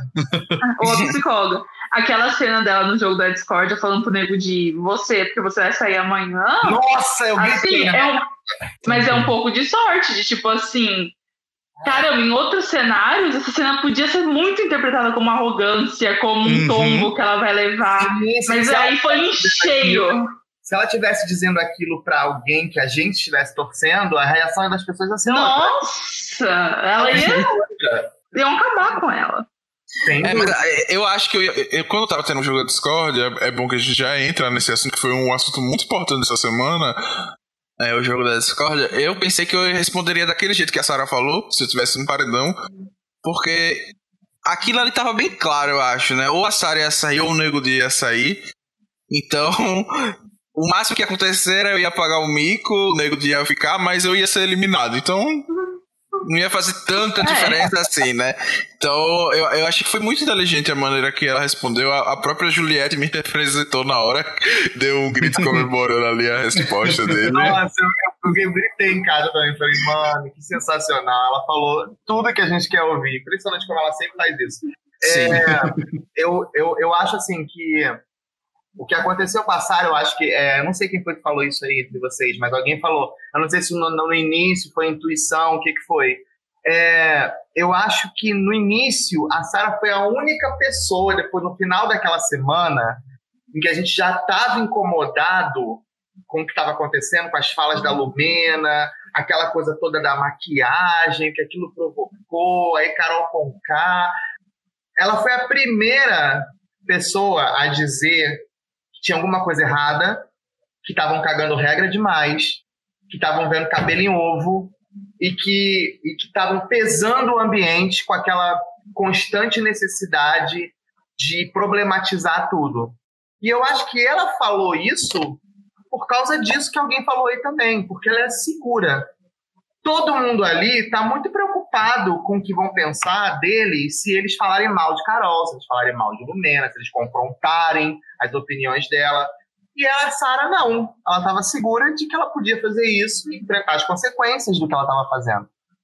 Eu acho que foi isso que aconteceu. E acho que tem a ver com a personalidade dela também. Sim, eu acho e que é um pouco de né? intuição né? e também um pouco de estratégia mesmo, no sentido de que ela sempre avaliou desde o começo, é uma coisa que eu percebi nela, ela tenta ver as coisas como o público veria. Então, ela se aproximou no começo do Caio porque ela viu que o Caio era uma pessoa que tinha é, essa conexão com o público, de ser uma pessoa é, um peão, né, como ela falou, tipo da roça e tal, do interior, e ele é uma pessoa engraçada, uma pessoa pra cima, e é alguém que no começo do programa, como ela assiste, a gente sabe que esse perfil, ele ganha o público caso a edição compre também, né? Então, ela fez isso, ela viu que o Gilberto também cairia na, nessa mesma é, nesse mesmo quadro, né, de alguém que encanta o público por ser alguém alegre e tudo mais. Então eu acho que ela se aproximou das pessoas certas e isso deu a confiança que ela precisava para ficar também. Mas eu acho que ela também não sofre um pouco da pressão psicológica. Tipo, o Gil sente muita culpa de se voltar contra a Lumena, principalmente, de se voltar contra a Carol. A própria Carla, que meio que a Lumena pegou para Cristo, e assim, você pode ter todas as ressalvas do mundo contra a Carla, mas quando alguém tá te acusando de ser racista, é difícil uhum. você não uhum. se desestabilizar. E eu acho que, tipo, ela não teve esse confronto com a Lumena, dela sentir assim, caramba, será que eu tô sendo errada, assim, de verdade, num nível que eu não imaginava que eu seria? Porque, assim, essa questão vilão versus mocinho é uma coisa, mas essa questão sabe, de racismo, de não apoiar as pessoas como você. O Gil, ele essa semana foi muito claro isso, que ele, ele tem uma identificação com a Lumena que a Sara não entende e que a audiência uhum. não entende. Mas é difícil para ele, eu entendo ele. Pois Sim, é, é a mesma da edição, né, basicamente. E, e, é a mesma coisa que assim, que eu não consigo entender, por exemplo, porque eu acho que todos os G3 eles têm o seu seu negócio ali no lado, entendeu? Por exemplo, a Juliette tem o rolê dela com a VTube, a Sara tem com os Bastião, entendeu? Porque o Gilberto não pode ter esse rolê dele com a Lumena e com a Carol, por uma questão mais de identificação, da questão né, da negritude e tal. Então, assim, ele, o povo que assiste não entende que ele não tem a visão aqui de fora, entendeu? Ele não sabe disso. Então, assim, ele se confia nessa identificação, assim, que vai além, né, do programa. Então, é as pessoas também não dão esse chá de... O problema é que é uma coisa que, que tem dois lados, né? O, a, quando vai do Gilberto para a Lumena, vai de coração aberto. Mas quando vem da Lumena para o Gilberto, é que não parece bacana, né? Não parece que é uma coisa que está acontecendo assim de boa. Então, é, super entendo isso que a Carol falou aí agora, de que é, eles se identificam e a Sara e a Juliette não conseguem entender. Eu também eu concordo plenamente com isso. Elas não conseguem entender porque elas não estão no mesmo lugar. E eu entendo que na cabeça dele, que não está vendo o programa que a gente está vendo, a Lumena é uma referência, como para muita gente lá dentro, né? A Lumena é uma uhum. referência. A Lumena é com quem ele vai poder falar sobre coisas que a Sara e a Juliette não vão entender. Só que, que eu acho que não vem honesto da, da Lumena para ele, entendeu? Por isso que eu acabo torcendo para eles se separarem. Porque quando Sim. vem dela para ele, vem com oportunismo e aí acaba com as chances dele. Então esse que é o problema. Vem de caso uhum. pensado, acho que ficou claro na edição até que a Carol e a Lumena fizeram esse movimento justamente para pegar o Gil como aliado e também para manipular ele, né? E é uma coisa que elas fizeram constantemente durante a temporada e a, o Gil agora foi o a peça-chave e muita gente. Detalhe. Jogada incrível da Carol da Lumena, tá? Sim, sim. sim como jogo interno, né? Como, como jogo, jogo interno. interno. Se fosse votação ali entre eles, elas estariam dominando. Elas Inclu... foram muito espertas, muito espertas. Inclusive, eu acho que até foi muito bom você reforçar que essa foi uma jogada boa na perspectiva do dali da votação entre eles e tal, porque eu acho que vai ser por causa disso, do que a Lumena fez e do que a Carol fez e vem fazendo, que elas vão conseguir fugir desse paredão da semana e da próxima. A menos que, por exemplo, a Juliette seja líder. Eu acho que tem muito mais chances delas fugirem agora do que semana passada, por exemplo. Então acho que, que foram uma sucessão de acontecimentos, tipo, da liderança da Carol, que deu um, um pouco de, de tempo para elas ali, a, a Lumena é, tentando pegar isso, e a gente viu no jogo da Discord que eles são inteligentes, assim, não é à toa que eles estavam dominando o jogo é, nas primeiras semanas, porque uhum. a gente vê a Lumena trazendo o Gil pro pódio, que a pessoa, querendo ou não, vai se sentir é, feliz por aquilo, né? E vai querer retribuir. É, é, é, é uma questão humana isso até. E a gente vê a Poca trazendo a Thaís, que a Thaís é um voto na casa é que as pessoas não conseguem ler bem, também vai ser um voto importante, porque é, cada vez mais as votações estão ficando mais acirradas e mais é, divididas. Então é outra coisa super importante e tem a VTube que sempre está ali influenciando os dois lados, né? Então eu acho que a gente VTube com o pódio Nego de Juliette, né? Exatamente. Pois é, então assim, eu acho que foi muito bom vocês tocarem nisso porque é, eles têm esse jogo ali de de dominar a casa mesmo, né? Tem o Arthur que agora tem essa proximidade com a Carla, que se não fosse a, a Carol Conká basicamente acordando ela do meio da noite e a ameaça da voadora, a Carla também tava lá na mão desse grupo, sabe? Então, é, eu acho que foi uma coisa que a gente viu muito bem no jogo da Discord e as pessoas ficaram irritadas, né? Com a Carol tomando seis pods, a recordista e tal. E o jogo interno da Mamacita não é brincadeira. É, a, a, Carol, cara, ela é uma participante, assim, dos sonhos de qualquer diretor de reality show. Porque uhum. a Carol, ela é autocentrada, ou seja, tudo é ela, e ela é centralizadora. Ela traz tudo para ela. Então, assim, é um sonho para qualquer reality show você ter um participante autocentrado que acha que tudo tem a ver com ele e centralizador, ou seja, que traz todo mundo que está em volta para o que ele está dizendo e para o que ele está fazendo. Então, é, se a gente for tirar, porque o problema da Carol não é jogo, né? Se a Carol tivesse só jogando de maneira intensa, não estaria acontecendo isso que está acontecendo. O problema da Carol são os posicionamentos dela pessoais. Foi isso que fez ela se afundar, né? é, no, na, na, na, recepção do público. Mas enquanto jogadora de um reality show, enquanto participante de um reality show, a Carol é um sonho, porque ela sempre vai se posicionar, ela sempre vai causar treta, ela sempre vai se impor, ela sempre vai, vai ter um nível altíssimo de delusional, sabe? Ela sempre vai achar coisas que não estão acontecendo. É maravilhoso, sempre vai ser maravilhoso. Se ela calar. ela é uma pessoa que consegue mentir assim na hora, né? Ela Nossa, consegue. Muito. Ela responde tudo, ela não fica calada. Ela fala, não, mas eu também, mas eu. É, mas por isso que eu falei isso. Ela sabe. Ai, é um prazer acompanhar a Mamacita. Ela é sensacional. e dentro desse jogo da discórdia, outra coisa que ficou bastante conhecida, além da palavra basculho, foi a briga do Gil com a Poca e que dividiu, acho, um pouco ali a internet. suporto a Poca. Eu não suporto a Poca. Olha, pra ela ter conseguido ah.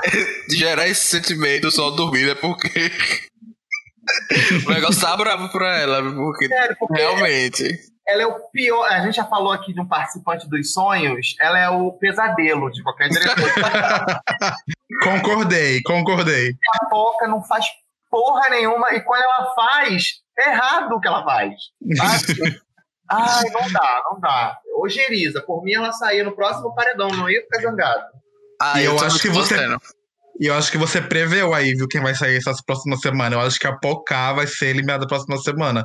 Porque essa briga dela com o Gil gerou, assim, um foco nela muito grande. E eu acho que se ela não for pelo líder, tem chance dela ir pela casa, viu? Pelo, pelo que tá respingando. Eu acho que não, porque a casa ficou do lado da Poca. É, também. Eu acho que Mas não vocês... por isso. Mas vocês não estão acompanhando as conversas que estão rolando, tá respingando. Aí, tipo, o pessoal meio que não quer falar isso, mas meio que quer ver os dois no paredão, entendeu? Porque eles estão é, falando muito. Do público, né? É, eles estão querendo muito entender. Tipo assim, o Rodolfo até falou. Eu acho que com os três paredões eu consigo entender como é que esse jogo tá caminhando. Então, assim, eles estão muito querendo botar problemas internos no paredão para poder o público resolver, eles entenderem que lado que eles têm que ficar, entendeu? Então eu acho que eu entendi essa conversa que eles tiveram hoje no PPV sobre ele botar o Gil com a Pocá. Foi o que eu meio que entendi. É, mas o Arthur hoje já estava ali confabulando com o Aliás, que duplinha. Projota e Arthur. Eles, eles se acham muito que eles são o Prior e o Babu da edição, né? Nossa, se acham. Nossa, quem ia imaginar nós dois juntos? Sei lá, vocês são bem parecidos, na verdade. Eles estavam tendo uma conversa agora à noite de que de colocar o Arthur num paredão com o Gil para testar. E a Carla, né? E a Carla para testar, para assim fazer o Gil sair. Porque na cabeça dele, as pessoas não vão querer né, botar nele nem na Carla e o Gil sairia. E eu tô torcendo, mas tô torcendo tanto para ele. Eu também. Paredão, mas tanto. Porque ver a cara de taxa do Projota pela segunda semana seguida vai ser um prazer inenarrável. Olha, esse plano para mim, top Planos loucos de se colocar no paredão é sempre interessante de acompanhar. Ainda, é, eu queria que o Arthur saísse da casa nessa semana ou a pouco também, porque são dois minutos. então, passando tempo demais lá. Mas assim, dá briga. Muita gente também reclamou que. Reclamou lá dentro da casa e fora também que o Gil é descontrolado, é raivoso, que só cresce pra cima de mulher e que é muito feio gritar com mulher. E eu queria saber de vocês, tá? até da Carol, como local de fala, como foi o que nos ensinou, né? O que é que. o que, é que você achou dessa discussão que foi levantada? Eu não concordo que quando você grita você perde a razão, porque eu acho que o Projota é um dos maiores exemplos de uma pessoa que fala manso e fala merda. Assim, ele, eu odeio ficar ouvindo o Projota porque ele fala daquele jeitinho assim, tipo, tá te dando um conselho, cara. Mesmo que ele esteja falando um monte de coisa errada. Mas eu acho que é inevitável que quando você começa a gritar num reality show, primeiro, a casa não tava afim de dos ânimos se exaltarem e é, fica mal na TV. Na maioria das vezes, se você é o primeiro a gritar, fica mal na TV. Eu acho que a questão ali é que nenhum dos dois estava certo ou errado. Acho que a Pouca quis, quis provocar, quis aparecer. Não sei se ela estava. Sei lá, se ela estava ressentida porque ela não estava aparecendo muito. É, mas eu acho que o que mostrou foi que já tinha gente com problema com o jeito do Gil. Lá dentro da casa. Tipo o Caio e o Rodolfo. Assim, que ele é muito estabanado, que ele é muito falastrão e não sei o quê, e é uma coisa que, assim, não me incomoda, mas eu, eu entendo que podem usar isso contra ele. É, inclusive, isso do. É uma pauta que eu queria levantar junto com esse assunto, que muitas pessoas estão apontando essas reclamações com o Gil como uma homofobia no sentido de que como ele é um gay mais afeminado e vive gritando na casa, até os gritos já viraram meme aqui fora, né? Tem vídeos até só. As palminhas, né? Que As palminhas. A, a, compilação, né? Uma compilação de coisas que o Gil faz e o Rodolfo já apareceu reclamando disso. Aí naquela semana que eles estavam tentando fazer o paredão do Lucas, do Gil e mais alguém, então, aí juntou com o queridômetro do Rodolfo, que ele ficava dando só sorriso para o Gilberto, e outro dele só deu sorriso para o João e para o Gilberto. E aí eu queria saber o que vocês acham que se é algo da gente se preocupar, de até colocar essa pauta para ser discutido, ou se não é um exagero na problematização. Eu queria falar disso. Lembra quando a, a Ive, no ano passado, nunca confrontava o Babu, nunca, nunca. A Ivy nunca teve uma briga direta com o Babu, ela nunca falou nada é, imediatamente e automaticamente racista para ele. Mas a gente sabia que é, a, o racismo da Ivy funcionava numa, numa esfera instintiva, né? era uma coisa estrutural, que ela não compreendia a maioria das coisas que ela fazia em primeiro plano mas que aquilo estava ali. Então, para mim, o que acontece com o Rodolfo em relação a Gilberto é exatamente isso. Eu não sei se Rodolfo, a gente só saberia disso se a gente fizesse um teste, né? Mas eu não sei se Rodolfo seria o mesmo incômodo, a mesma necessidade constante. O Arthur também está um pouco assim com relação ao Gilberto. Eu não sei se eles teriam é, o mesmo incômodo se quem tivesse provocando todas as brigas fosse um parceiro deles fosse um parça, fosse um bastião, sabe? Que tivesse ali gritando tanto quanto, mas gritando dentro dos seus, dentro das suas, é, dos seus trejeitos heteronormativos, sabe? O que eu acho é que nem o Rodolfo, o próprio Rodolfo, compreende que a, o incômodo dele tá desse mesmo lugar ali, tá naquela mesma camada velada, onde ele não é capaz de verbalizar, sabe? Ele me incomoda porque é um viadinho afetado falando. Mas no final das contas é isso. Para mim é uhum. isso. Porque, uhum. porque é, uma das maneiras que a gente tem de se defender do nosso próprio incômodo com alguma coisa que a gente sabe que não sabe de onde vem, mas que a gente se incomoda, uma das maneiras que a gente tem de se defender disso é imediatamente colocar um escudo, né? Colocar uma, um, uma camada onde a gente diz assim, olha, isso aqui não é uma questão de homofobia, isso aqui não, porque eu tenho amigos assim, porque eu tenho amigos assado, porque quem me conhece sabe. Agora, na hora que a gente vê a ação acontecendo, na hora que a gente se confronta com aquilo, aí é que a, nossa, que a gente reage de verdade. Então, acho que o que a gente está vendo no Rodolfo e no Arthur, porque eu coloco ele no mesmo balaio, eu acho que a gente está vendo neles é, o real incômodo vindo e se tornando incontrolável. Eles não conseguem evitar aquele incômodo e veio. E, e, e eles só estão ali preocupados em fazer a manutenção dos danos, né? As pessoas não podem achar que eu sou homofóbico, mas no final das contas é. Não é aquela homofobia no sentido de vou agredir aquela pessoa, ou eu tenho horror porque é gay. É aquela homofobia estrutural mesmo, internalizada. É aquela assim, eu não suporto ter que lidar com essa imagem, sabe? Eu acho uhum. que é isso. E ao invés de xingar, eu vou sair de perto, né? Sim, ao invés de xingar. E aí dói no Gil, mas ele sai assim, cara, eu não fiz nada. Uhum. Eu acho que, inclusive, é, você falou ali, ah, tá, só se a gente testasse se um passa, é, tivesse comprando essas brigas e tal para ver a diferença de comportamento. E uma coisa que eu notei é que o Caio, ele também fala muito alto, sabe? Normalmente. Muitas vezes é brincando, muitas vezes é porque ele não gosta de confrontar as pessoas, mas ele fala muito alto na, na hora de que tá contando as histórias e tal. Tem até o pessoal brincando que a veia do Caio da, do pescoço salta, né, quando ele tá irritado e tal.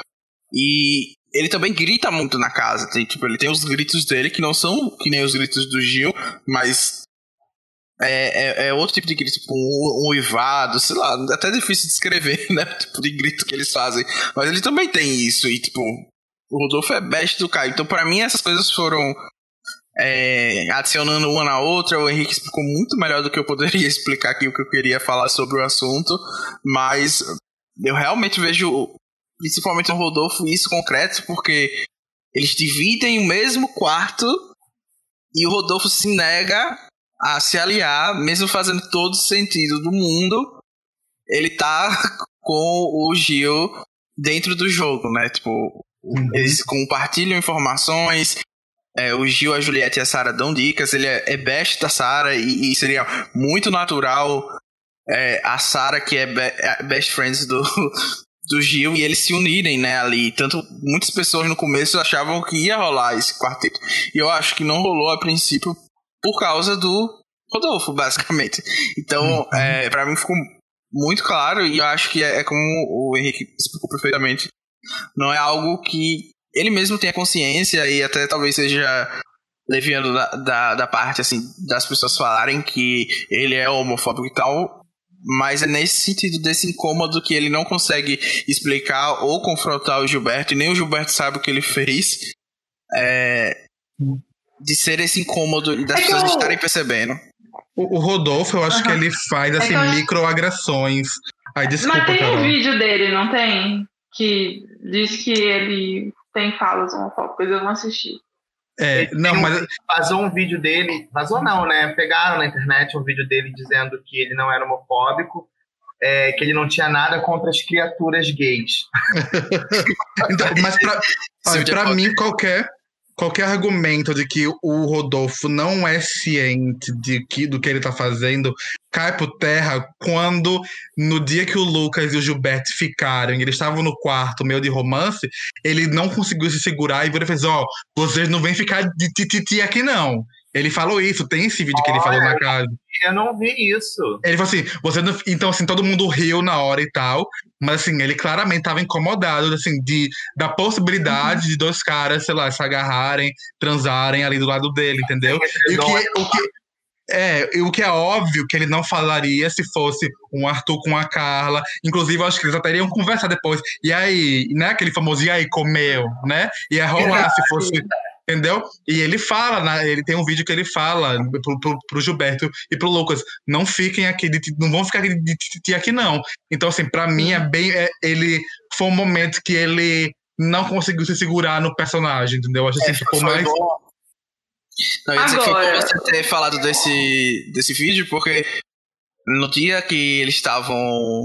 É, que teve o beijo, né, do Lucas e do Gil, é, eles estavam se pegando mesmo no quarto e ali perto da sala, depois, tipo, naquela área do chuveiro. E, e, o Gilberto, ele falou pro, pro Lucas que não, a gente não pode fazer isso agora porque o Rodolfo tá ali. Então é uma coisa que o próprio Gilberto já percebeu, sabe? Então eu acho que não tem como a gente ignorar de fato, mas sempre tem alguém quando é, é levantada essa questão no Twitter para defender. No caso desse vídeo, a resposta é porque ele não estava conseguindo dormir bem durante os últimos dias, porque o Lucas estava gritando no quarto, conversando alto. Aí, se é o queridômetro que ele só dá cara feliz para o, Gilberto ou o João, é porque o João é, colocou ele como que não iria ganhar na final, mas a Thaís também fez a mesma coisa e recebeu o coração. Então, assim, são várias questões que as pessoas sempre têm uma justificativa, sempre tem um, um, um, um alguém para defender, sabe? Então, para mim, esse, você lembrou do vídeo e foi quando eu disse assim: é, se o Gilberto já sentiu essa barreira, quem sou eu, né, para dizer que, que não tá existindo isso? Agora, o Henrique comparou ele com a Ike no começo, então a gente já sabe, né? Ele também pode esperar um ano e do nada um monte de meme com ela renascer e as pessoas agirem como se nada nunca tivesse acontecido. Pois é. Ele voltou. Eu não aguento com esse meme. E aí agora só falta a gente falar mesmo da eliminação do Nego Di, né? Depois do jogo da discórdia, foi basicamente dois dias do Brasil votando no Nego Di, vários memes, muitas pessoas falando disso. Acho que foi a eliminação mais certa que teve. E acho que a única pessoa que ficou triste com a saída do Nego Di foi a Vitube, porque até a família do Nego Di tava comemorando. A mãe dele postou um stories falando que avisou a ele e esse comportamento dele iria levá-lo à rejeição. Então, assim, eu acho que essa, essa relação da VTube com o Nego de me causava um certo desconforto, não sei. Oh, não sei você. Tudo errado, gente. Tudo errado. Ai, meu Deus. E... Esse pai que é seis anos mais velho que ela. Nossa, foi uma forçação de barra muito grande. E eu queria saber assim, esse recorde de rejeição do Nego vocês acham que foi merecido? É, inclusive na Ana Maria, é, ele falou que estava sofrendo ameaça de morte, a mãe estava com medo de sair de casa, o filho não estava podendo frequentar a escola. Além de ter pegado tudo no cu da Carol, né? Vou te falar. É... Não estou. Vamos deixar uma coisa clara aqui. Não estou dizendo não estou dizendo que não é verdade, tá? Tudo que acontece, o que aconteceu com ele depois que ele saiu, de forma nenhuma. Mas, digamos que eu, Henrique, tivesse participado de um BBB, tivesse saído com uma rejeição muito grande. A primeira coisa que eu ia fazer quando saísse era dizer que as pessoas estavam me ameaçando, que as pessoas estavam me incomodando, porque é uma forma que a gente tem de aliviar né, um pouco da perseguição que as pessoas que passam por isso sofrem na internet. Agora, sim, ele sabia onde ele estava se metendo. Uhum. A gente não quer, a gente não quer de forma alguma que nada de ruim aconteça com ele, imagina, nem com ele, nem com ninguém na família dele. Eu, inclusive, me compadeço muito mais da família do que dele, viu? Porque, olha só, vou contar uma coisa pra vocês. É... Vocês já viram aquele documentário da Anitta, o Made in Honório? Uhum. Então, não tem aquela senhora que, que invade a casa dela? Sim. Sim. Não tem? Então, aquela senhora é, é daqui da região, eu conheço. E o que a situação provoca, o que uma situação na TV provoca para as pessoas que estão em volta de quem apareceu é muito, muito grande, é muito maior. Então, assim, é, eu acredito que para o filho deve estar sendo complicado. Eu acredito que para a mãe deve estar mais complicado do que deve estar sendo para ele, inclusive. Super. Mas ele, ele tem que arcar com as consequências do que ele fez, cara. E, pelo, e o pior é ver que ele não aprendeu nada, porque ele saiu botando a culpa toda na Carol. Sim. E eu acho que muitas pessoas esquecem que o, o Nego de sofreu toda essa rejeição não foi não foram não nem por coisas assim do jogo, atitudes que ele tomou no jogo, mas assim como a Carol foram por falas que ele fez que incomodaram muitas pessoas de, de debochar do estado de saúde do Arlindo Cruz, de é, falar que estudante era vagabundo. Então são coisas extra-jogo, né? São coisas que ferem as pessoas no uhum. nível mais profundo, que fazem que elas é, se juntem, todo mundo. Tipo, falou do, do, do Priol. Então, assim, as pessoas que eram para teoricamente apoiar o Nego ele também conseguiu ferir com alguns comentários, Não, é né? Tipo, giratória. Ele e o Projota também, né? O Projota é uma Sim. decisão, assim catastrófica, porque o Projota é, é o que ele fez para mim a, a morte total foi no dia da, da rima com o Lucas. Putz, total desnecessário aquilo. Nossa, ver ele falando, ver aqueles três minutos dele falando como as rimas do garoto eram ridículas, como ele teve pena, por isso que ele não fez melhor. Nossa, aquilo foi, aquilo foi tipo, mano, cala a boca, cala a boca, pelo amor de Deus. Sim, aquilo ali foi muito, muito desnecessário do Projota. Eu acho que muita gente se decepcionou com, com ele exatamente nesse ponto, e aí dali pra, pra frente só, foi só ladeira abaixo. Eu acho que o Projota é muito competitivo, isso sempre foi uma, uma característica dele, e ele ter levado essa competitividade para aquele aquela rima, juntando todo o desprezo, né, que ele criou pelo Lucas ali dentro e a relação deles que vinha sendo de. que era de, de fã e de ídolo, né? Tipo, o Caio com o Rodolfo era uma comparação que eu fazia, né? Um soube aproveitar muito bem a oportunidade, né? O Rodolfo se escorou no Caio total. E o Projota matou isso e se prejudicou. Então, assim.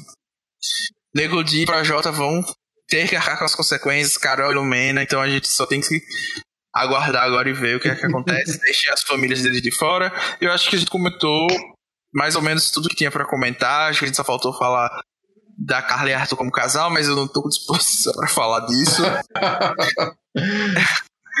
e deve ter tido outras coisas que a gente não falou, e aí se vocês quiserem que a gente comentem pra gente aqui no podcast, nos comentários, que a gente tenta falar em outra oportunidade. E assim, para encerrar, eu vou fazer o joguinho da Discord aqui com a gente, para vocês montarem a final e falar quem não tem chance de ganhar lá dentro do jogo, né? Quem vocês acham que, que vai ser a final do jogo, os três finalistas, primeiro, segundo, terceiro, e quem não tem chance de ganhar hoje em dia mesmo, o Big Brother sendo esse jogo imprevisível. Carol, você já tem alguém em mente? Tá, sim, eu vou falar assim, quem eu quero, o F3 aqui. Pra mim seria Juliette ganhando, segundo lugar Camila. E assim, terceiro lugar é, terceiro lugar, Carla. Mas assim, eu queria Juliette Sara, tipo, brigando ali no quarto lugar, e aí uma sai e fica ali como a roubada e a outra ganha. Mas eu gosto muito da Camila e da Carla, eu gosto da amizade delas. O quarto lugar é o pior, é o pior que tem. É, eu sei, eu sei. Mas assim, significa que elas duraram bastante, vai ser emocionante, vai ser o Brasil dividido, assim, porque eu não consigo ver mais um paredão nessa edição que seja disputado. Eu acho que todos já estão definidos, assim, tem que ser uma coisa muito. Então, acho que seria um momento legal. E eu acho que quem não ganha, no momento, acho que.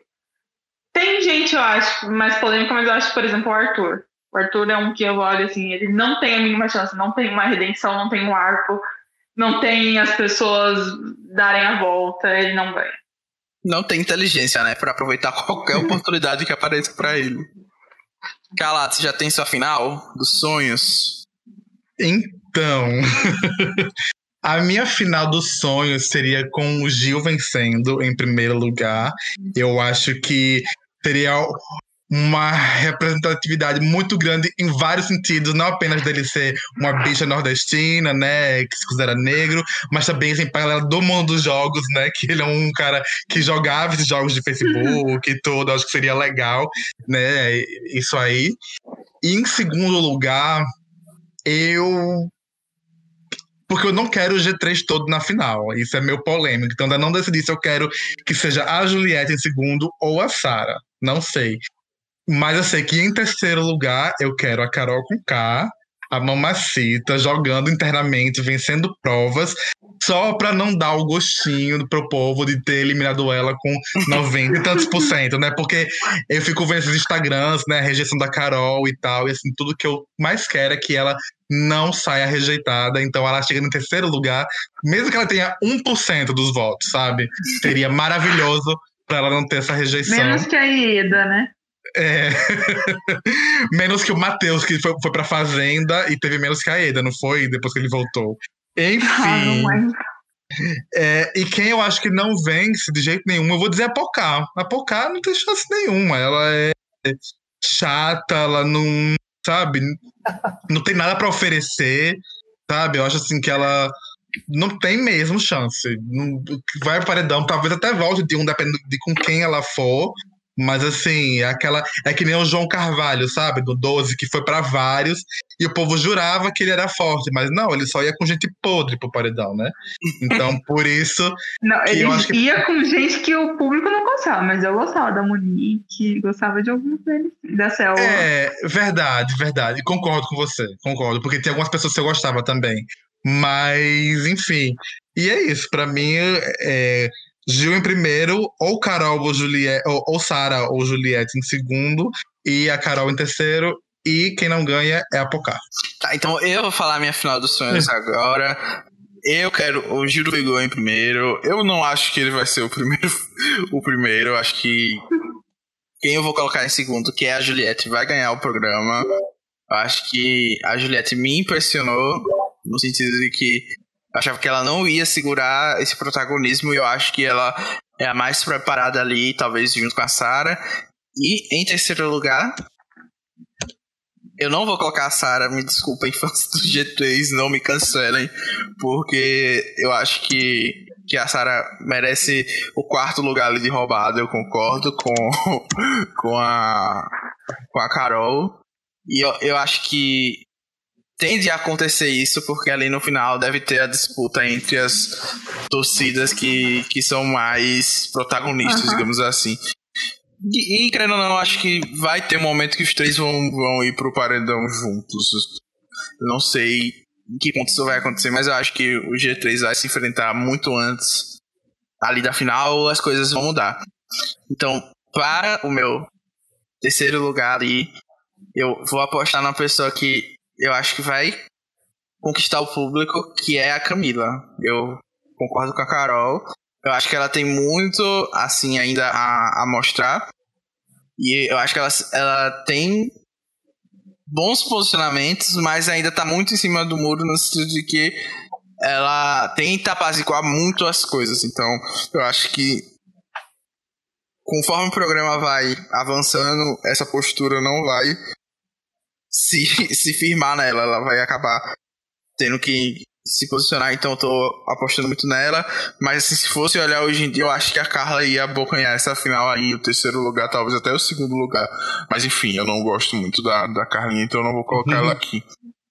E quem eu acho que não tem chance de ganhar é a Lumena, né? Infelizmente. Eu vou ser bem óbvio aqui, eu acho que a Lumena não tem redenção nenhuma que salve. Eu acho que pode passar oito meses de programa e ela vai continuar cometendo os mesmos erros que a gente está vendo, assim, erros na visão do público, obviamente. E você, Henrique, qual é a sua final dos sonhos? É, minha final dos sonhos seria assim, ó, eu acho que em quarto lugar eu colocaria a Carol. Eu acho que a Carol tem muitos problemas, mas ela é necessária para o jogo. Então eu adoraria ver ela sambando e conseguindo chegar até o quarto lugar. Eu eliminaria ela no quarto lugar, como eu falei, que eu acho que o quarto lugar é o pior que tem, que você fica até muito perto do final e não ganha nada. né? É, você fica tipo até dois dias antes do programa acabar, dois, três dias antes do programa acabar, e você não ganha nada. Acho que seria uma boa, entre aspas, punição para Carol. É, mas acho muito necessário ela permanecer. Eu acho que vai sempre ser interessante ver o programa enquanto ela estiver lá. É, em terceiro lugar, eu colocaria. Em terceiro lugar, eu fico um pouco dividido, assim, porque eu gosto da Juliette, mas a Juliette, para mim, eu tô sempre com medo de a qualquer momento a Juliette fazer alguma coisa que faça ela se perder da gente, sabe? Assim, é, eu acho que pode acontecer com a Juliette o fator Daniel, sabe? Lembra do Daniel do BBB que tinha Maria? Aquele uhum. que uhum. coqueiro? Sim. Então, do coqueiro lendário. É, o Daniel foi até muito perto do final, assim, muito bem. Aí quando chegou lá para duas últimas semanas, ele despirocou total e meio que se foi responsável pela própria pela própria Sim, a gente falou dele semana passada, mas achando que o Gil pode ser que acontecesse com ele. Pois é, né? é, é, possível também, é possível também, mas eu vejo muito um pouco disso na Juliette também. Mas eu teria, colocaria é, outra pessoa que não fosse do G3, eu concordo com isso. Eu acho que se chegar ao G3 na final vai ser incrível, mas eu duvido muito que isso vai acontecer. Então, eu colocaria em terceiro lugar a Carla ou colocaria a Camila. É, em segundo lugar, eu colocaria. Em segundo e o primeiro, eu ficaria entre o Gil e a Sara. Eu acho que se o Gil continuar indo bem, vai ser muito lindo, muito bonito ver ele ganhar. Mas se o, Gil, é, se a Sara conseguir manter essa mesma, essa mesma capacidade de panorâmica do jogo, fazendo as alianças certas e se colocando tendo uma grande visão externa e interna do que está acontecendo, eu acho que esse é o participante, para mim, que merece vitória. Então, eu, se a Sara continuar assim, eu adoraria que fosse Sara ganhando, Gil em segundo, Carla ou Camila em terceiro e Carol saindo na, no quarto lugar. Aí seria icônico, Carol em quarto ou em terceiro. Ia ser maravilhoso, porque ia espumar muito nesses dois meses que tá faltando no programa. Mas é isso, gente. Eu acho que a gente encerra por aqui. É, vocês querem mandar beijo pra alguém, abraço? Hoje não, hoje, hoje eu tô chato. Só todo mundo que ouviu semana passada e comentou, acho que o Igor comentou com o pessoal e tal. É só isso. Verdade, Carol, verdade. Pessoal que deu, deu, rolou um feedback bacana no Twitter, pessoal seguindo e marcando, foi bem legal mesmo. E espero que vocês gostem essa semana também. É, e se você chegou até aqui, né, tá uma hora e meia, sei lá, ouvindo a gente, comenta, manda sua final também dos sonhos pra gente concordar ou discordar, comentar e ver o que é que vocês estão torcendo para quem vocês estão achando que merece esse quarto lugar de sofrência. E eu quero aproveitar também agradecer ao Henrique que está aqui hoje, né? Disponibilizou o tempo dele para conversar com a gente no podcast. E se vocês também quiserem participar, é só comentar com a gente, que a gente está aberto para chamar vocês também para participar e com, conversar um pouco sobre Big Brother. Olha, eu agradeço muito, foi muito bom, foi muito divertido. Eu adoro falar de Big Brother, então nem vi a hora passar. É, galera que estiver ouvindo, quiser me seguir nas redes, é sempre arroba definir. É, e eu tô sempre falando de Big Brother lá no Série Maníacos. Eu não tenho mais tempo para fazer textos semanais. Graças a Deus eu não tenho mais tempo, significa que eu tô trabalhando. mas, mas eu tô sempre fazendo algum um ou outro texto de acordo com, com as coisas que estão acontecendo no programa. Então, é, deve sair mais algum aí na próxima semana. Eu tô lá no Omelete também, às vezes. Quer dizer, quase sempre. Fazendo críticas de cinema e de TV. E é isso. Obrigado mesmo, gente. Ai, maravilhoso o texto. Eu li o texto do, do Lucas e do Gil. Realmente, quem tiver um tempo, dá, dá uma passada por lá. E é isso, gente. Tchau. Tchau. Bye, bye.